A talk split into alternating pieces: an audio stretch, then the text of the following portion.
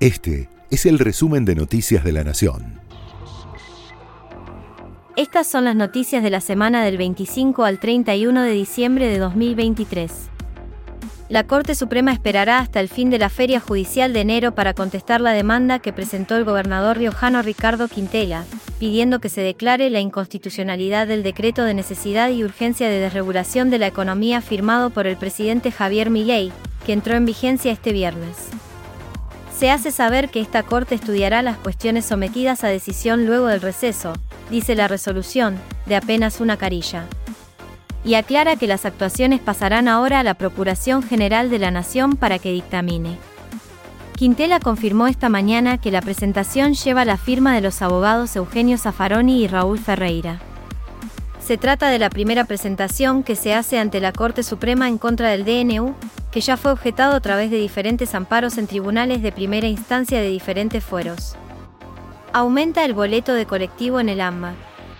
Tras la reunión con las cámaras empresarias del sector, anunciaron que el boleto de colectivos para el área metropolitana de Buenos Aires tendrá un incremento desde enero para todos los trayectos. Los descuentos para beneficiarios sociales canalizados por medio de la tarjeta SUBE. Continuarán vigentes. A mediados del mes próximo habrá una audiencia pública para definir nuevos aumentos y la quita de subsidios que prevé la Secretaría de Transporte.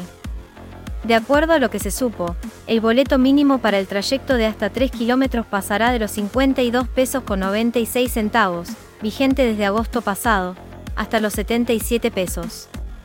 En tanto, el tramo más largo, de 27 a 45 kilómetros, pasará de 72 pesos a 105 pesos.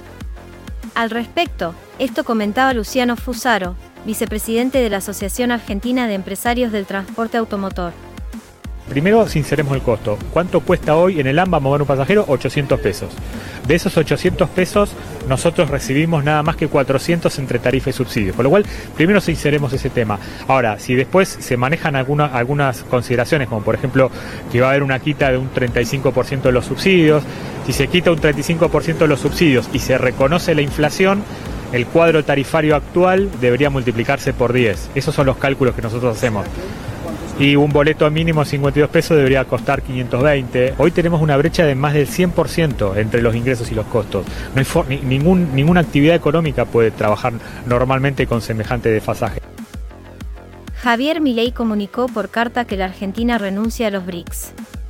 A través de una misiva oficial que envió hace pocos días, el presidente informó a Brasil, Rusia, India, China y Sudáfrica que el país no se integrará al bloque multilateral comercial. Los BRICS sumaron a la Argentina durante una cumbre que se realizó en Johannesburgo a fines de agosto. En ese encuentro multilateral, además, se votó la incorporación de Arabia Saudita, Emiratos Árabes Unidos, Egipto e Irán, que son países claves al momento de fijar los precios internacionales del petróleo y el gas. La decisión va de la mano de negociar una actualización del acuerdo Mercosur-Unión Europea y la voluntad de incorporar al país a la OCDE. La canciller, Diana Mondino, explicó la decisión de revertir el ingreso al bloque multilateral.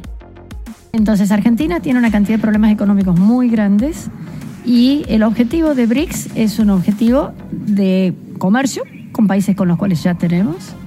Es una situación en donde están preocupados por el funcionamiento del sistema financiero internacional, que todos los países lo estamos, pero no por eso vas a dejar de funcionar dentro del que está hasta que no se genere otro pero sobre todo es una cuestión de simplificación, de, de uso del tiempo. Si estás participando en todas estas organizaciones, ¿en qué momento trabajas? Fíjate que hay que hacer estos decretos, hay que hacer estas leyes, etcétera, para que no pasen, bueno, para que no pase más tiempo sin empezar a solucionar los problemas argentinos. El gobierno le dará un bono de 55 mil pesos a jubilados en enero y febrero. Será para los que reciben la jubilación mínima, que es de 105 mil pesos. Por ahora no hay compensación para los demás.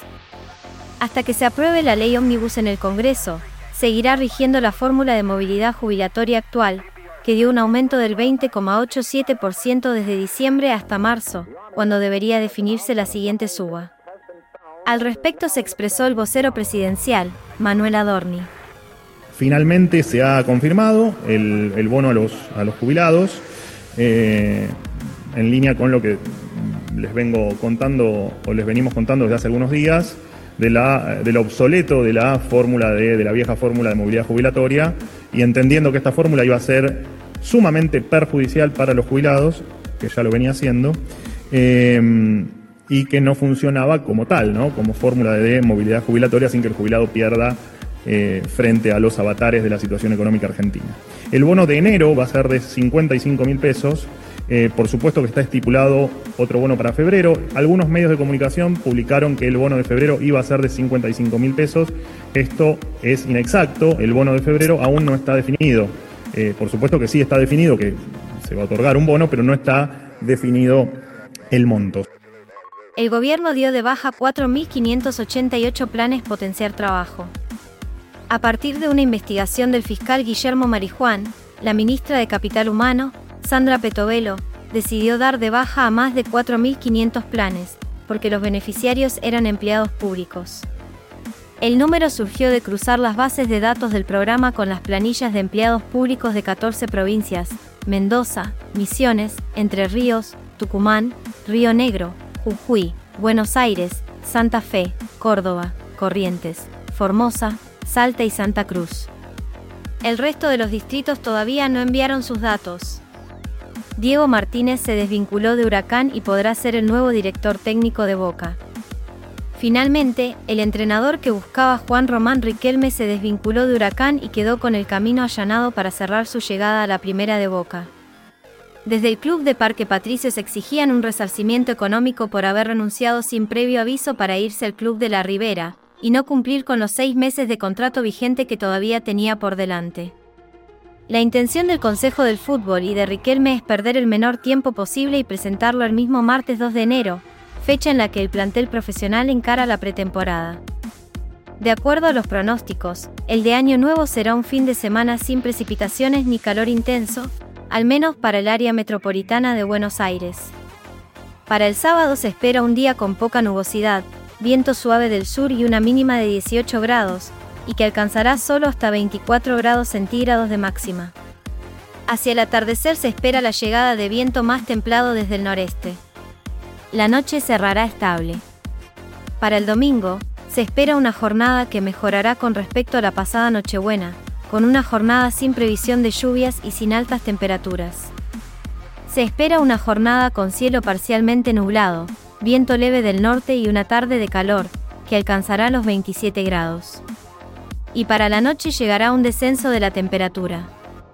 Finalmente, para el comienzo del nuevo año calendario se espera una máxima agradable de 29 grados, y para el resto de la semana la previsión meteorológica es similar, sin estridencias térmicas. Este es el último resumen del año. Les deseamos a toda nuestra audiencia un muy feliz 2024. Este fue el resumen de Noticias de la Nación.